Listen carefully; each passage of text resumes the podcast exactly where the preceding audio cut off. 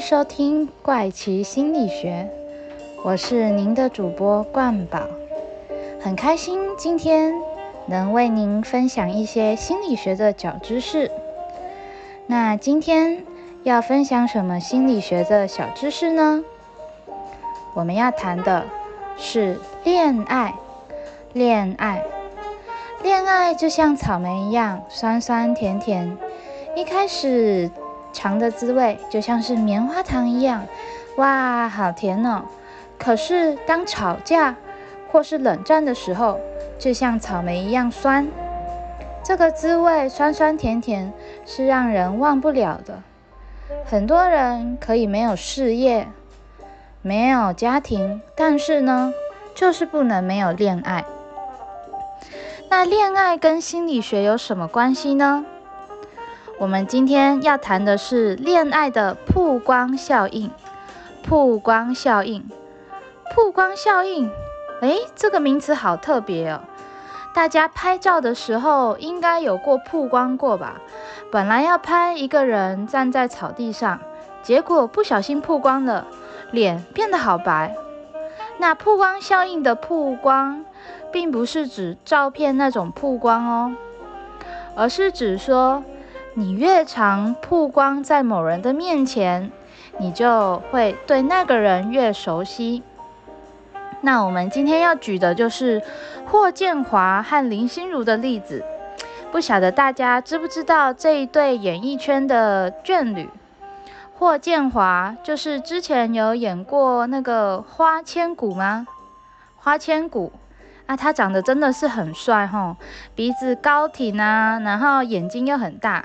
那林心如大家应该也知道吧？她当过很多偶像剧的男主，林心如当过很多偶像剧的女主角。她最让人知道的应该就是《还珠格格》。那霍建华和林心如这一对佳偶，是演艺圈公认的非常好的一对伴侣。那其实他们的爱情故事很特别。原来他们在交往之前就已经是认识长达十年的朋友，十年呢？哇！大家一定想，哇塞，十年真的好久。那为什么长达十年的朋友最后会在一起呢？那林心如在节目上透露，两个人在当朋友的时候并没有暧昧情愫，他们并没有来电，只是有一天突然，啪一闪。突然就觉得，哎，这个男的好像很不错，哎，这个女的好像可以哦。所以本来两个只是朋友关系，突然在一瞬间看对了脸，看对了眼，就在一起，然后很快的就结婚了。那除了生活中霍建华跟林心如的例子，其实我们也常常听到。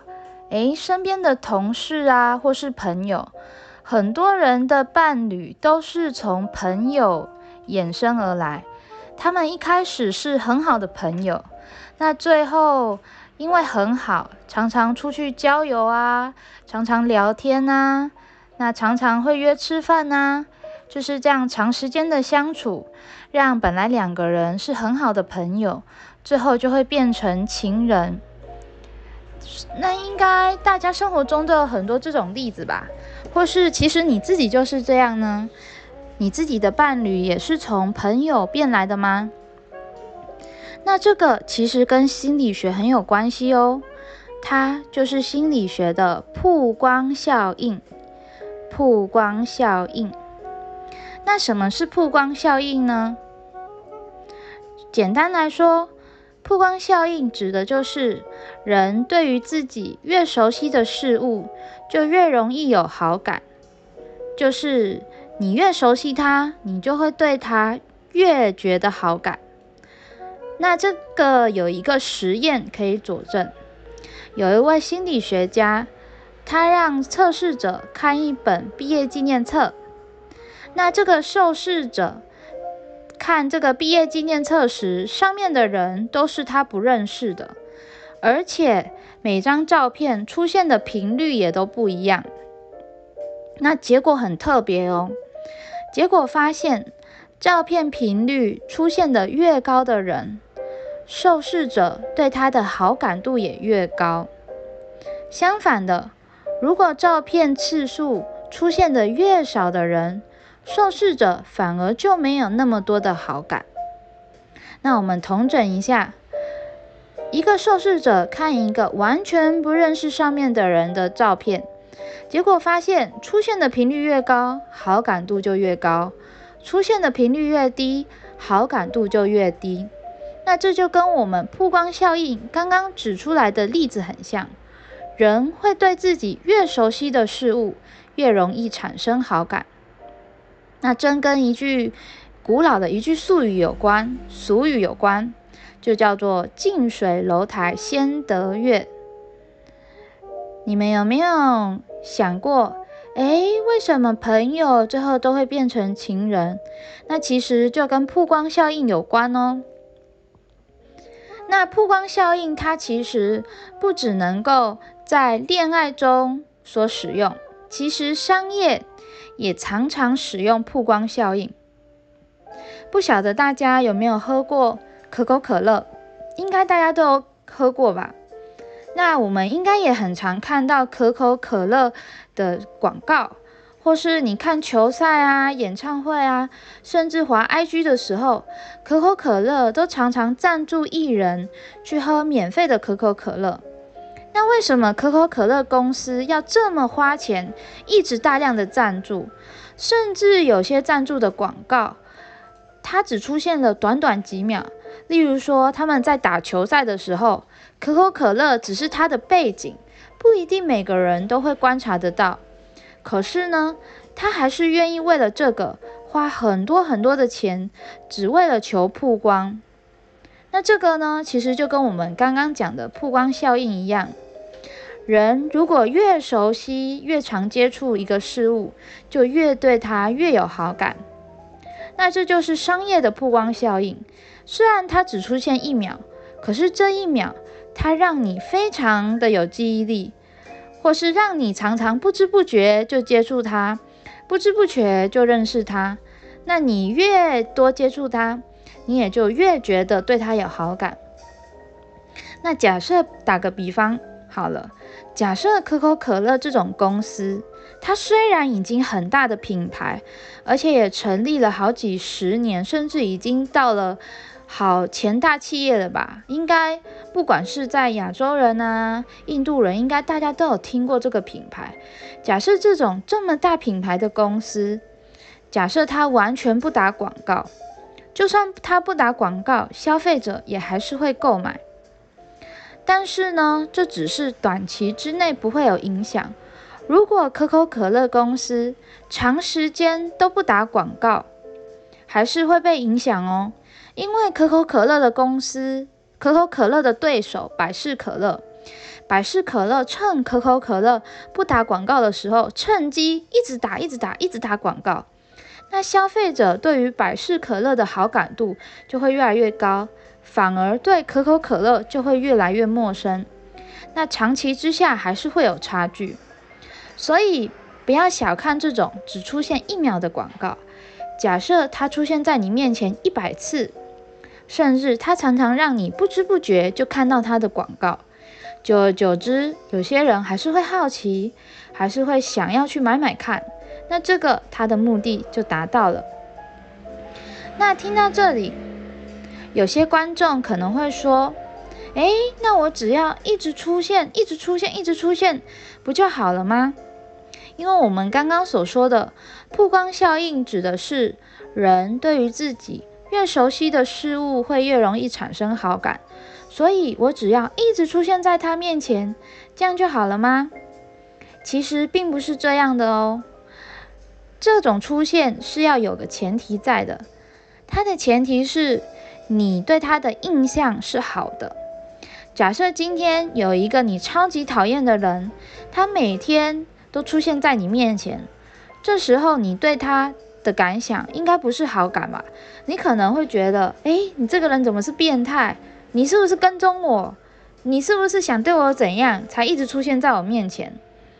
所以曝光效应的一个大前提就是，这个人对你的第一印象是好的，所以假设他对你的第一印象就很差，非常的不好，那你就算每天都一直扒着他不放，一直在他面前狂播广告，那这个呢也是没有用的，这样反而会产生负面的曝光效应，他会觉得，哦，你这个人怎么那么烦呐？为什么一直出现呐？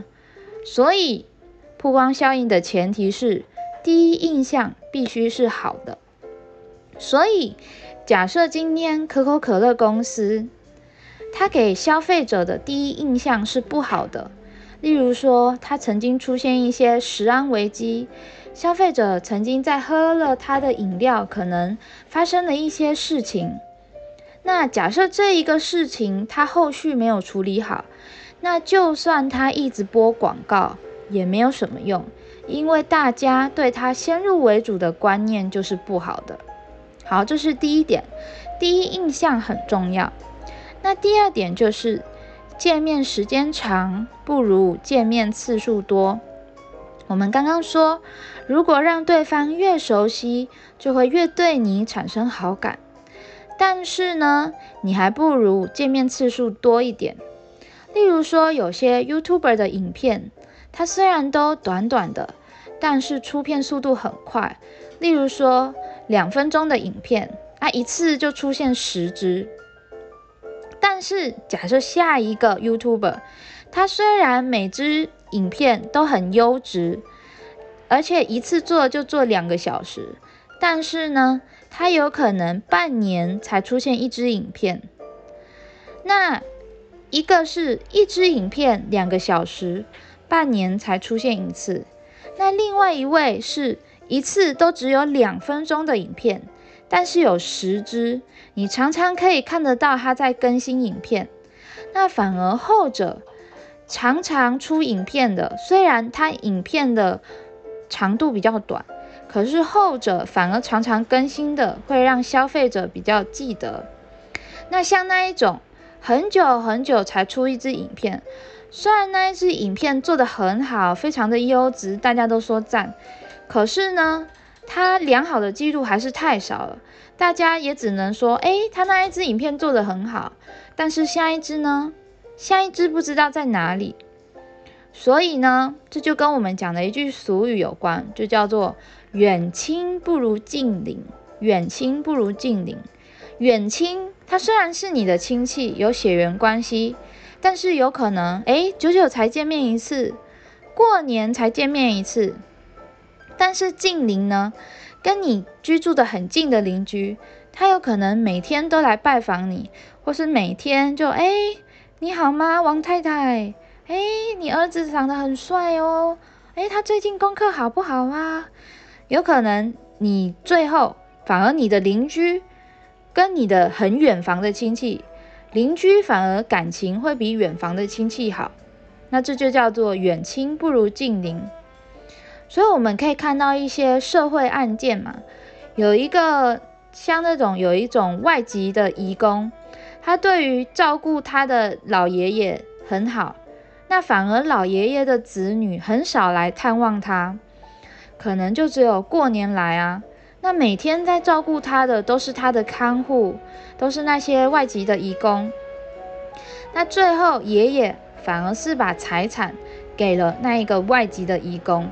那子女这时候就很不开心呐，哎，我是你的小孩耶，我跟你有血缘关系耶，为什么你最后反而把钱给那个跟你没有血缘的那个看护？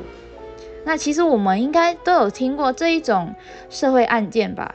就是反而他把钱给了跟他没有血缘关系，但是朝夕相处的人，他反而不要把钱给一个跟他有关系，但是可能根本就不熟，或是对他不理不睬的人。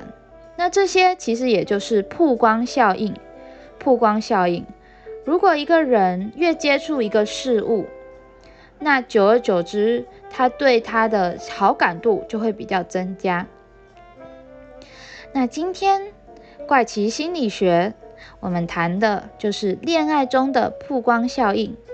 那这些听众们不妨利用曝光效应来使用在恋爱上啊、商业上啊。例如说，你可以常常观察，诶，你喜欢的那个女生啊，她平常喜欢在哪里出没？那偶尔来个不期而遇，但是不能太长哦，太长人家可能就把你当变态了。或是，诶，你偷偷观察对方有什么兴趣爱好，那你就多照着他的这些喜好来投其所好。那久而久之，利用这个曝光效应。你们两个就有可能最后修成正果喽。